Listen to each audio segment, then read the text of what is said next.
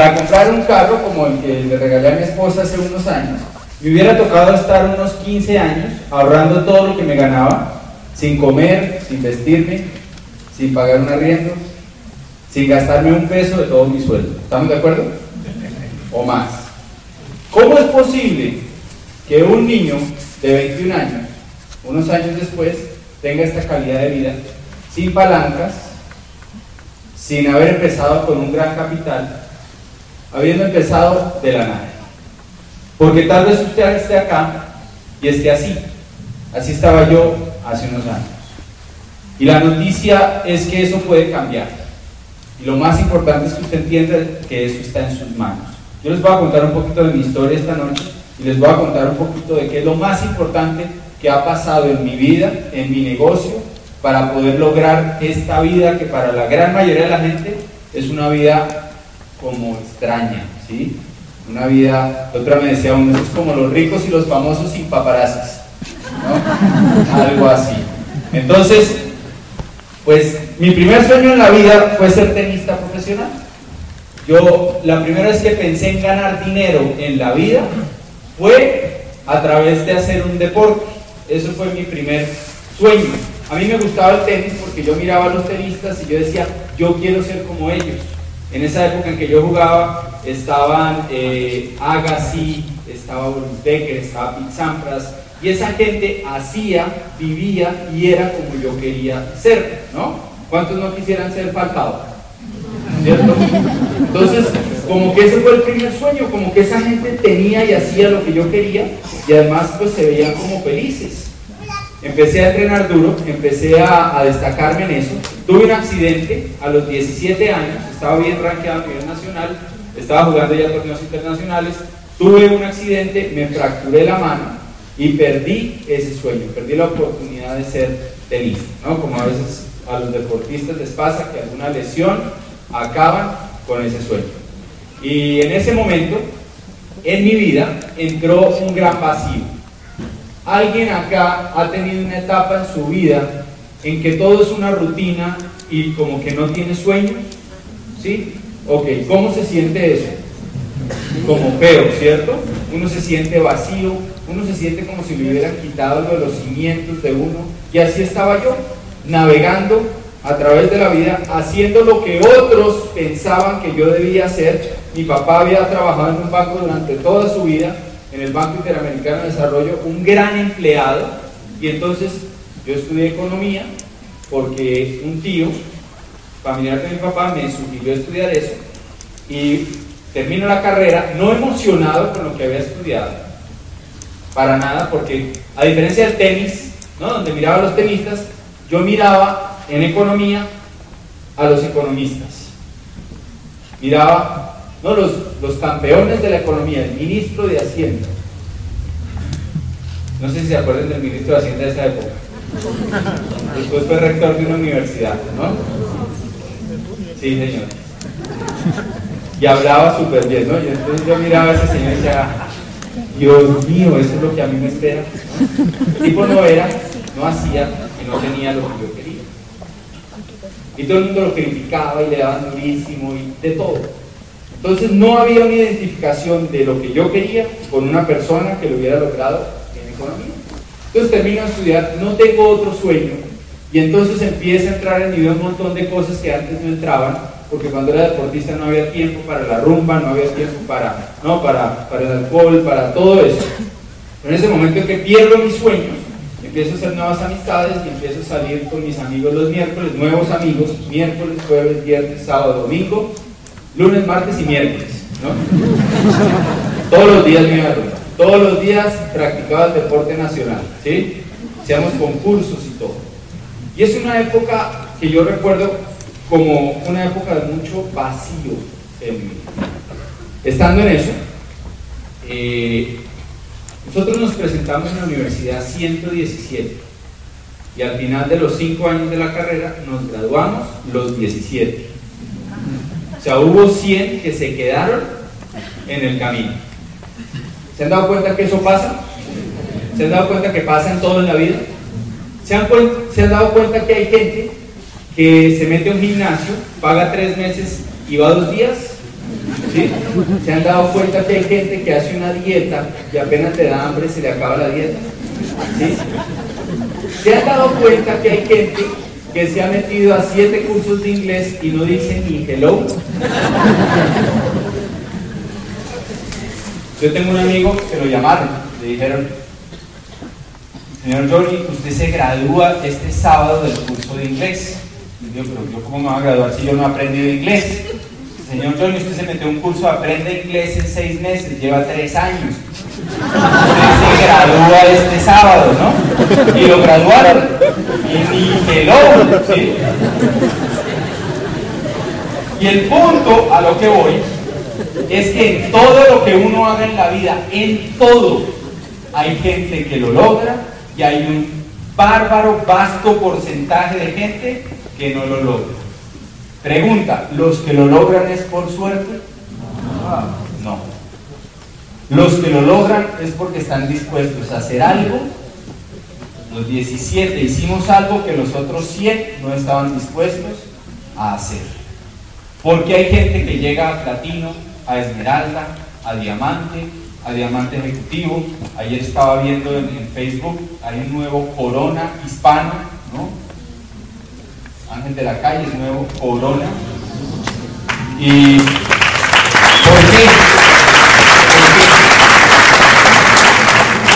¿Y por qué hay gente que se ha metido a Amway siete veces y no ha hecho nada? Porque el problema no es el negocio, el problema es cómo pensamos. El problema es que nos metemos a esto. Checho les habló del cuadrante, Sergio, ¿no? Les habló del cuadrante del flujo del dinero. Nos metemos a esto pensando como empleados, o en el mejor de los casos, como autoempleados. No pensamos como dueños de negocio. Por lo tanto, los resultados que obtenemos son muy pobres porque no sabemos pensar. Ese es el problema. Por eso la gran mayoría de la gente se queda en todo, porque no tiene pensamiento empresarial, porque no ha desarrollado una actitud de éxito, porque no tiene persistencia, consistencia, no la tiene. Así era yo cuando empecé este negocio.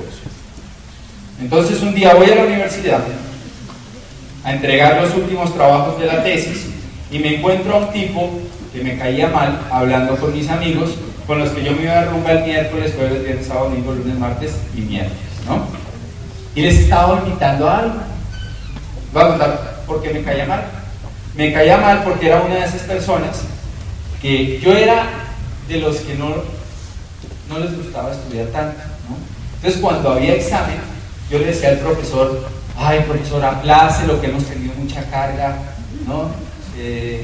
¿Cómo se llama? Carga de estudio, etcétera y entonces otro se parece, ay sí, profesor, y este mencio era el que se parecía, no, profesor, yo sí estudié. el, personaje, ¿no? el perfil. Y a mí eso me caía mal, entonces yo le decía, y todo eso. Y entonces yo llego y digo, ¿y este tipo qué hace hablando con mis amigos? ¿no? Eran míos, propiedad mía, ¿no? Y entonces me acerco, ¿no? Y él cuando me ve me dice, pues si usted también quiere, pues vaya, ¿sí? Y entonces tenían una reunión el sábado. El sábado yo me iba de rumba con mis amigos después. Se iban a reunir en la casa de uno de ellos. Eran cinco.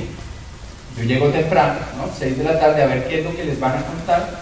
No va y sea que sea algo bueno, y mis amigos se hagan ricos y yo me quede por fuera, ¿no? Y así pensamos. Y entonces llego a la reunión y en esa reunión aparece Camilo Pinto. Camilo no era el que me caía mal, Camilo siempre me ha caído muy bien. Lo aclaro porque es que a Camilo le han dicho una que otra cosa ya. Entonces, Camilo llega allá y empieza a explicar el negocio. Y empieza a decir que va a entrar una compañía, que ta, ta, ta, ta, ta. Yo no entiendo nada de lo que está hablando, ¿no? En un pedazo dice hay que consumir productos, hay que eh, tener unos clientes entre familia y amigos y decirle a otros que hagan lo mismo. Yo le dije, ya, sí, ya. Y entonces uno puede llegar a una cosa que se llama diamante, dice él en ese momento, o esmeralda, digo esmeralda o diamante, y eso puede tomarse 5 años, y entonces usted se puede ganar de 15 a 20 millones de pesos. Eso fue lo que él dijo. Yo no entendí nada, entendí tan mal que pensé que eran 15 a 20 millones de pesos acumulados en todos los 5 años. De estar haciendo esto. ¿Saben qué? Con todo eso me pareció bueno. me pareció bueno, porque yo estaba viviendo una vida de mucho trabajo y poca calidad de vida. Yo estaba en el lado E del cuadrante del flujo del dinero. Y entonces yo tenía 21 años, había pedido un crédito para comprarme un carro, ¿sí? tenía mi primer carrito. Era un Mazda Coupé, ¿se acuerdan de esos? Eso a mí me parecía una nave espacial a los 21 años, ¿no? Me parecía increíble. Eh, era, era, lo debía todo. Si usted cree que algo es suyo, usted deje de pagar la cuota tres meses y verá como el dueño aparece ahí mismo. lo debía todo, todo. Y entonces, eh, un día invité a almorzar a una persona que había ocupado mi puesto hace cinco años. Porque a mí me preguntaron algo, a mí me dijeron, Fernando, ¿dónde va a estar usted en cinco años si sigue haciendo lo mismo que viene haciendo? ¿Alguien se ha preguntado eso? Eso es una pregunta muy importante. Yo me la hice a los 21 años. Y entonces dije, pues, a recursos humanos. ¿Quién ocupó mi puesto hace 5 años? Fulano. Entonces lo invité a almorzar. ¿no? Entonces estamos ahí, le decían poti, ¿no? Porque no tenía mucho tiempo para hacer ejercicio. Y entonces empiezo a hablar con él. Le digo, ¿y usted qué? ¿Cómo le va la vida? ¿Está feliz? ¿Qué hace? ¿no? ¿Qué ha logrado después de 5 años en el ciclo? Y entonces me mira y me dice, no, yo la verdad es que estoy muy estresado, me voy a casar, ¿sí? Y,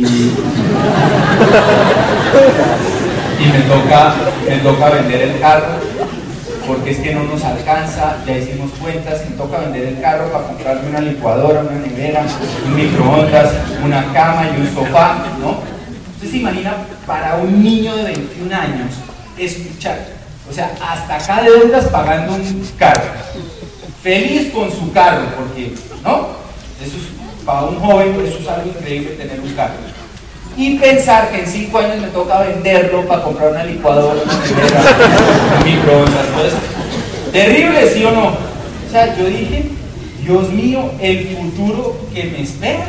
Entonces cuando oigo el negocio este, escucho que en cinco años me puedo ganar 15 a 20 millones de pesos acumulados. ¿Saben qué pensé? No me toca vender el carro. Me puedo quedar con mi carro. ¿Sí me entienden? Yo venía de un trabajo en el que yo era el asesor económico de la mesa de dinero del Citibank. ¿Eso qué quiere decir? Que todo el día yo, yo analizaba cifras, tasas de interés, yo miraba la inflación de Europa, de Estados Unidos, la devaluación, la recesión, entonces me, me entraba era como una depresión, ¿no? Estar haciendo todo eso. Y yo tenía que adivinar, ese, por eso me pagaban, por adivinar si la tasa de interés iba a subir o a bajar mañana. Con matemáticas yo trataba de calcular eso. Cuando yo acertaba, el banco ganaba. Cuando yo fallaba, el banco perdía. Adivinen cómo se ponía eso cuando el banco perdía. Un ambiente espectacular, ¿cierto? ¿A quién le parece que eso es más difícil que consumir productos que uno igual va a consumir? O sea, ¿quién se va a lavar los dientes, haga hoy o no? ¿Cierto? Decirle a familia y amigos que ya se lavan los dientes también, que hagan lo mismo. Y decirle a otros que hagan eso. ¿No es más fácil eso que lo que yo hacía? Mucho más fácil. O sea, a mí me pareció un negocio bobísimo. Cualquiera puede hacer eso. Y entonces, cuando me dicen eso, digo, bueno, pues está bien, yo lo hago y en 5 años me dan 20 millones. ¿Cuánto me iba a dar el Seguro Social en 5 años? ¿Cuánto le dan a uno cuando lleva 5 años trabajando? Nada. ¿Qué es mejor, nada o 20 millones? ¿Ven? Entonces, pero no era algo que me iba a cambiar la vida, ¿me entienden? Era algo que íbamos a explorar. ¿no? Y entonces me invitaron a una segunda reunión. A esa segunda reunión llega Carlos Eduardo Castellano. No era el Carlos Eduardo que ustedes conocen hoy. En ese momento Carlos Eduardo estaba quebrado, había puesto un negocio veterinaria, había perdido todo, estaba súper endeudado, vivía con nubiecita, le habían creo que hasta embargado no sé cuántas cosas, debía plata. Y entonces llega Carlos Eduardo. Pero ¿saben qué tenía Carlos Eduardo? Un lenguaje especial. Yo nunca había oído el lenguaje que Carlos Eduardo usaba. Carlos Eduardo hablaba de sueños, de metas en la vida, de conseguir cosas, de ganar, de, luchar por, ¿no? Por, por, el ideal de vida que uno tenga, de la familia. Y a mí eso me gustó, porque es que si uno se la pasa oyendo de la inflación, la devaluación, la recesión, eso es como respirar esa información que él tenía. Y entonces yo empiezo a escucharlo y me gusta. Y en un pedazo de su charla dice, y entonces llegan a Diamante y Esmeralda y se pueden ganar 15 a 20 millones de pesos mensuales.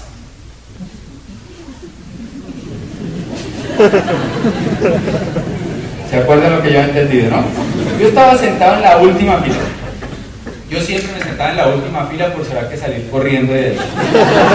Estaba sentado en la última fila y cuando él dijo eso me paré y levanté la mano. Éramos como 14. Le dije, Señor, ¿puedes repetir ese último pedazo? Dice, ¿qué? No te explicaron el negocio, que tú estabas papá, 20 millones mensuales. Yo, ¿mensuales? Sí. Ok. Me siento y a mí en ese momento me entra un frío así. Y en un segundo me cambió la vida. Ahí, ahí yo dije, esto es lo que yo estaba buscando. Esta gente Además de eso pusieron un video en el que hablaba un ingeniero eh, aeroespacial que tiene un nivel altísimo en el negocio, era Corona, y decía que ahora, Jim Dornan, y decía que en un día se ganaba lo que antes se ganaba en un año como ingeniero. Y yo hice cuentas y me dije, ah, eso está bueno, ¿no? Eso no son 20 millones en 5 años. Entonces me emocioné con eso. Llego a mi casa emocionado le trato de explicar a mi papá. mi papá en ese momento que yo le trato de explicar, ¿no? Se coge la cabeza. Hace así. Y me dice, Fernando, y yo le pagué a usted cinco años de economía en los Andes para que usted se ponga a vender jabones. o sea, no entendió nada. Nada, no entendió nada. Una de las cosas más importantes que necesita un empresario es desarrollar inteligencia emocional. Es la clave del éxito de un empresario. Si usted tiene inteligencia emocional, usted tarde o temprano desarrolla las otras inteligencias. Pero si usted no tiene inteligencia emocional, cualquier cosa lo tumba. Hay gente que viene a estas reuniones, escucha ¿no? a Checho, médico, oye a Carlos Eduardo, oye gente que tiene éxito, y después se encuentra al vecino que está igual de quebrado que él. Si no, no sería el vecino. Y el vecino le dice, ay no, mi tía estuvo en eso. Eso no funciona. Y ya, inteligencia emocional de la abeja. ¿Se han visto las abejas? Que se emberracan, lo pican a uno, pero la que se muere es ella. Dan la vida por una emberracada.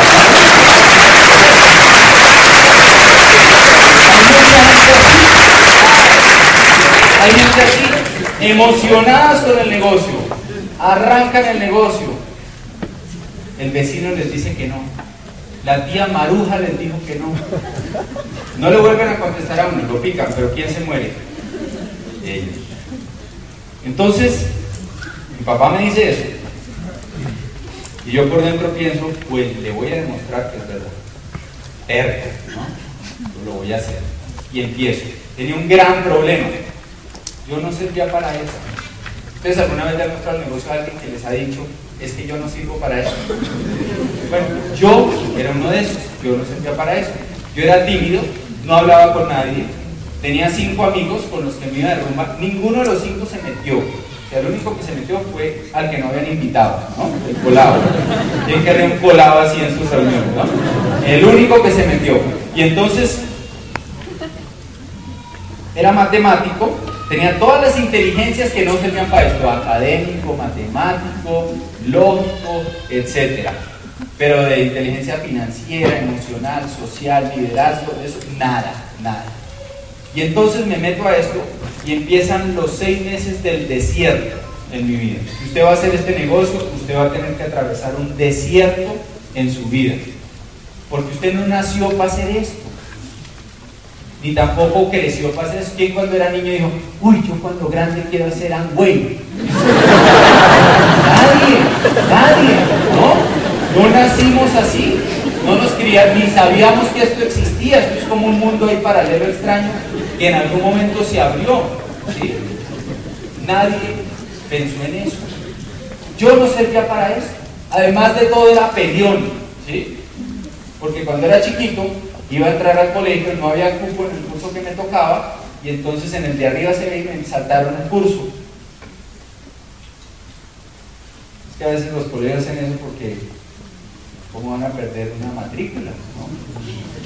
Entonces me metieron en otro curso y yo era el más chiquito del curso.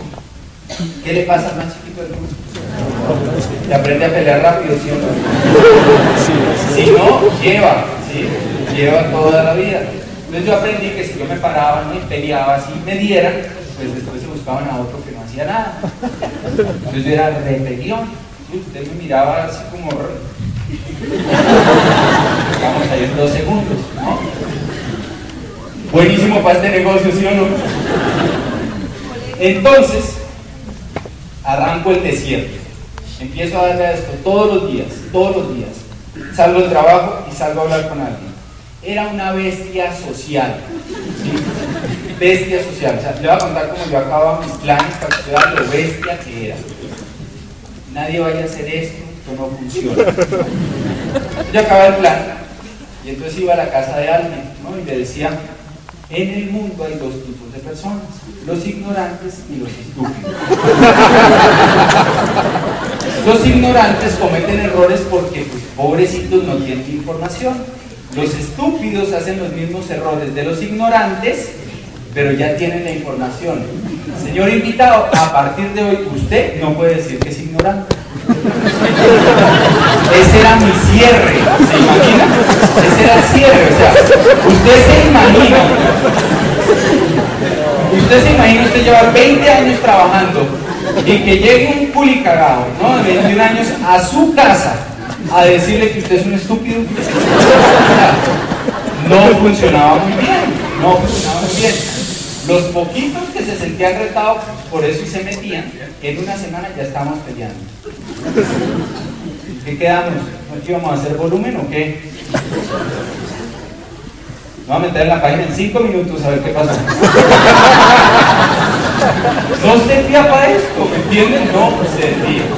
Seis meses de desierto, en un mes me subí al 9%, seis meses después estaba al 0%. ¿Alguien ha estado al 0%? Todos. Entonces hay esperanza, ¿no? Y entonces, eh, tenía otro problema, el más grave. Era muy soberbio, ¿sí? Yo pensaba que lo sabía. Los deportes uno es súper competitivo y lo hacen que uno se crea pues la mamá de Tarzán y todo eso. Entonces yo pensaba que yo sabía. Y cuando me presentaron a Carlos Eduardo, yo sabía que Carlos Eduardo estaba quebrado. Yo sabía eso. Yo fui a una reunión y me dice, mire, ese va a ser su maestro en libertad financiera. No, y yo hice casi como mi papá. Y yo está grave, ¿no? Seis meses después, Carlos Eduardo tenía un carro mejor que el mío. Carlos Eduardo se había ido a vivir un apartamento él, ya pagó sus deudas. Yo seguía al 0% igualito. No sé por qué ahí me dio un ataque de humildad. ¿sí? Voy donde Carlos Eduardo. Yo era el analista económico de la mesa del sitio. Así hablábamos del sitio. Yo le digo, Carlos Eduardo, he detectado que mis estrategias de crecimiento necesitan de uno que otro ajuste. He visto gran eficacia en tus estrategias. ¿Podrías hacerme una consultoría? Carlos Eduardo se coge la cabeza de este pobre idiota.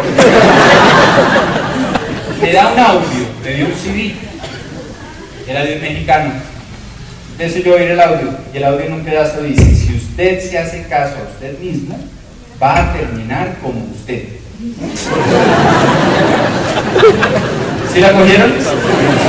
yo también, yo también la cogí, entonces ya con otra actitud regresé a Carlos Eduardo, ¿no? Ya, sí señor, sí señor, qué pena, qué pena le idiotez, ¿qué hay que hacer? Usted sí sabe cómo se hace esto, y yo, la verdad es que no tengo ni idea. Y empieza Carlos Eduardo a asesorarme, y entonces me empieza, no, me empieza a apoyar. En ese momento, Carlos Eduardo ya era platino, rubí o algo así. Y en Colombia pues eran los únicos que había, no había más. Eso era como corona, ¿no? Entonces yo empiezo a hacer caso y él me dice una cosa, que es para lo que estoy aquí esta noche. Él me dice, Fernando, si usted quiere cambiar sus resultados, hay una convención en Panamá. Mi primera reacción fue, qué bueno para los panameños.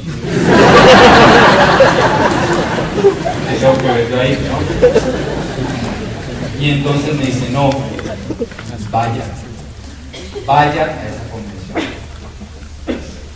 A Panamá. Y así. Me tocaba hacer la vuelta del pasaporte, salir del país, pedir permiso un día en, en, la oficina. Y aparte de eso, no tenía la plata. Mis ahorros de toda la vida eran 400 mil pesos. Y ir a esa convención costaba mil dólares un millón ochocientos. Entonces, pues, ¿cómo? Carlos Eduardo me dice, usted lleva seis meses en esto, no ha tenido los resultados que quiere. Si usted sigue haciendo lo mismo, va a terminar como usted. Hágame caso. A mí, que tengo resultados, ni, ni me lo tuvo que decir, de hecho. Entonces yo dije, ok, vamos a la convención. Faltaban 10 días para esa convención. Pues si ya me iba yo solo a Panamá, pues llevémonos a alguien, ¿sí o no? y empiezo yo a hablar con todo el mundo que había estado en el negocio esos seis meses conmigo y me levanto a un loco que se va conmigo. Uno. Y nos vamos para Panamá. Yo no le puedo explicar a usted qué fue lo que pasó ahí, porque es que no es de qué dijeron, ¿no? No, es de qué sentí, es de qué vi, es de cuál fue la experiencia. Eso es una experiencia. Las cosas más importantes en la vida no son de contar ni de ver, son de sentir la experiencia. Vieron varias fotos de viajes. Muchas veces me preguntan a mí, ¿usted que ha viajado tanto, cuál es el mejor sitio donde ha estado? Y, a mí se me vienen a la mente tres o cuatro, pero son sitios donde yo he sentido algo que no he sentido en ninguna otra parte. Por ejemplo, estar al amanecer en Camboya, llegando a los templos de Angkor Wat, que eran unos templos que se había comido la selva con árboles, había desaparecido. Y un día un francés volando vio una cúpula y dijo, ahí hay algo. Y se metieron y excavaron y encontraron unos templos increíbles. Y hoy en día las raíces de los árboles salen en muchas películas hoy, están metidas entre los templos. Y están los monjes budistas de anaranjado, ¿no? cuidando todos los budas. Y allá no hay transporte más que elefantes adentro. Entonces usted hace un viaje en elefante a la cumbre de la montaña y desde ahí se ve todo. ¿Usted cree que eso es de contar? Eso es de levantarse temprano, allá sí madrugo, ¿no? Y estar ahí y respirar y ver el aire de la mañana y ver el sol y ver esos animales y ver los monjes budistas, ¿no? Estábamos con mi esposo y con Camilo y fuimos y le dijimos a uno, foto, foto, el tipo sacó de su, de su túnica una cámara y nos tomó una foto. Eso es increíble. La convención es exactamente igual. No se la podemos contar, porque es que si se pudiera contar, ¿no? Pues aquí se paran y les cuenta y ya, se hicieron diamantes. No es así. Hay que vivirlo, hay que experimentarlo. Lo más importante que va a pasar en la convención es que usted va a empezar a pensar de este lado. Porque el gran problema que tenemos es que pensamos de este lado. Entonces no tenemos resultados.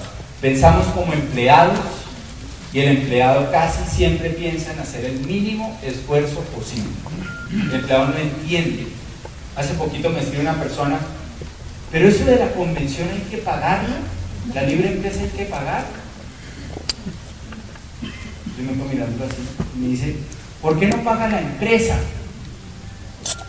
Es que sí paga la empresa, que la empresa es usted. La gente no entiende eso. La gente tiene un empleo, se gana un millón de pesos en su salario y le produce a la compañía tres. Usted entiende que si usted es empleado, usted no produce lo mismo que se gana, porque si no, ¿para qué me iban a contratar? Usted tiene que dejarle una rentabilidad a la empresa. Usted se gana uno y le produce tres a la empresa. Entonces la empresa lo manda a usted a un curso de liderazgo y usted va feliz. Me pagaron el curso de liderazgo. No, esta empresa es lo máximo. Y usted hace su curso de liderazgo, vuelve a su puesto de trabajo y ahora le produce a la empresa 5, porque usted subió su nivel de liderazgo y le produce 5 millones a la empresa. ¿Cuánto le paga? ¿Y le van a aumentar? Lo más probable es que no. El superávit que se creó, la ganancia que se creó, ¿quién se queda con eso? La empresa. Porque ¿quién invirtió en el curso? La empresa. La gente entra a este negocio, antes se ganaba un millón de pesos, ¿no? Como estaba yo antes de esa convención, ni siquiera, ni siquiera. Estaba al 0%, me ganaría 200 mil pesos del negocio. Voy a una convención a Panamá, subo mi nivel de liderazgo, regreso y en tres meses me califico al nivel de plata. Y me llegan 2.300.000 pesos ese mes. Supero los ingresos del banco en ese momento. ¿Quién se queda con la ganancia? Yo. Porque ¿quién invirtió? La empresa. ¿Quién es la empresa? Yo. ¿Quién prefiere ser? ¿Empleado o empresario? ¿Me entienden? ¿Cómo prefieren pensar? Es que no entendemos eso. Porque nos han educado durante toda la era industrial para que pensemos como empleados, para que no funcionemos, para que madruguemos. ¿Se han dado cuenta? Las universidades a qué hora empiezan clases? Las seis. ¿Para qué? Para entrenarlo usted a que madrugue. Toda la vida. No nos enseñan a pensar. No nos enseñan a pensar. Aquí hay un programa educativo que lo va a enseñar usted a pensar. Entonces, lo más importante que va a pasar, si usted va a estar libre en tres, este, próximo 3 y 4 de noviembre, es que su mente se va a expandir. Tenemos a Paco y a Giovanna Bazán, Checho habló de ellos. Esa gente le va a tocar su lado derecho del cerebro, su corazón. Lo van a hacer vibrar. Le van a hablar de sus hijos, le van a hablar de su familia, de cómo han construido esto. Esa gente lo va a llevar a usted a un nuevo nivel emocional en el negocio. Tenemos a Charles King, que va a trabajar el lado izquierdo del cerebro. Toda la lógica, los números, la estadística de por qué el network marketing es la tendencia, la revolución del siglo XXI. Y tenemos una parejita que vamos a traer, que ya son leyendas y tienen alrededor de 30 años. Búsquelos en Facebook, en YouTube, Patrick y Joyce yo. Vea videos de esos muchachos. Impresionante. Tiene un nivel que se llama Corona. Corona es como cinco veces diamante. Antes de él, todos los otros que yo conocía, Dornan, ¿no? Jäger, todos los otros tenían Jet. O sea, más o menos ya pagaron el kit, 42 mil pesos, todo. Ya. Estos no. Estos hacen lo que les da la gana. No tienen nada, ¿no? muchacho dice que cuando él estaba creciendo, él se compraba carros, un BMW, un Mercedes, pero siempre que compraba uno quería otro. Entonces un día dijo, ah, pues no voy a tener ninguno, voy a ser libre. Y entonces se van a Nueva York, alquilan un penthouse tres semanas, tres meses y alquilan una limusina que los transporta a Nueva York. Solo se mueven limusina en Nueva York. Después se van para Los Ángeles y alquilan un Ferrari rojo y después para Alemania uno amarillo y hacen lo que les da la gana. No viven en ninguna parte, viven en todas partes. No tienen reloj, porque dicen que si uno es libre, pues ¿para qué quiere un reloj? Si les da hambre, comen. Si les da sueño, bueno. La pasan bueno. ¿Cuántos acá son generación Y? Sí, todos, todos, todos.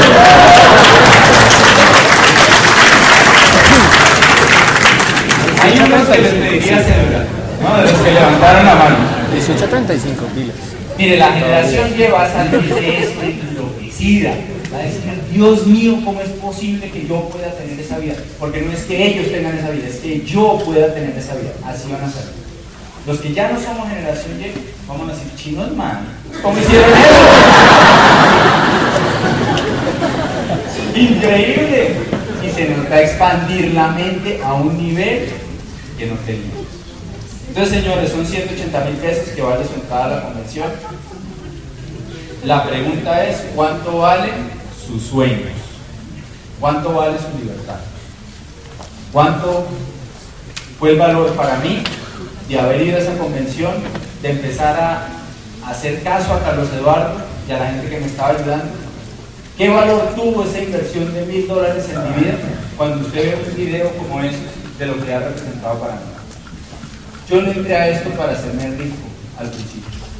Yo entré a esto para pagar un carro y para no quedarme sin carro y para pagar la tarjeta de crédito. Para eso me metí. Tal vez usted esté acá y esté viendo todo eso y diga, pero es que todo eso, yo lo que quiero es pagar mis deudas y vivir tranquilo. Eso lo puede conseguir. ¿Cuánto vale esa tranquilidad para usted? ¿180 mil pesos? ¿O 180 mil pesos es muy caro para lograr sus sueños? Porque es que no ponemos las cosas en proporción. Sí, yo quiero hacer eso, yo quiero ser diamante, yo quiero hacer todo eso, pero no soy capaz de invertir en mí 180 mil pesos para cambiar mi visión y mi futuro. Esta libre empresa no se va a volver a repetir. Los oradores que vamos a tener son históricos y los coronas, no los diamantes, los coronas a nivel mundial están diciendo que esta libre empresa va a ser el punto de inflexión de Colombia va a ser el momento en que todo cambió.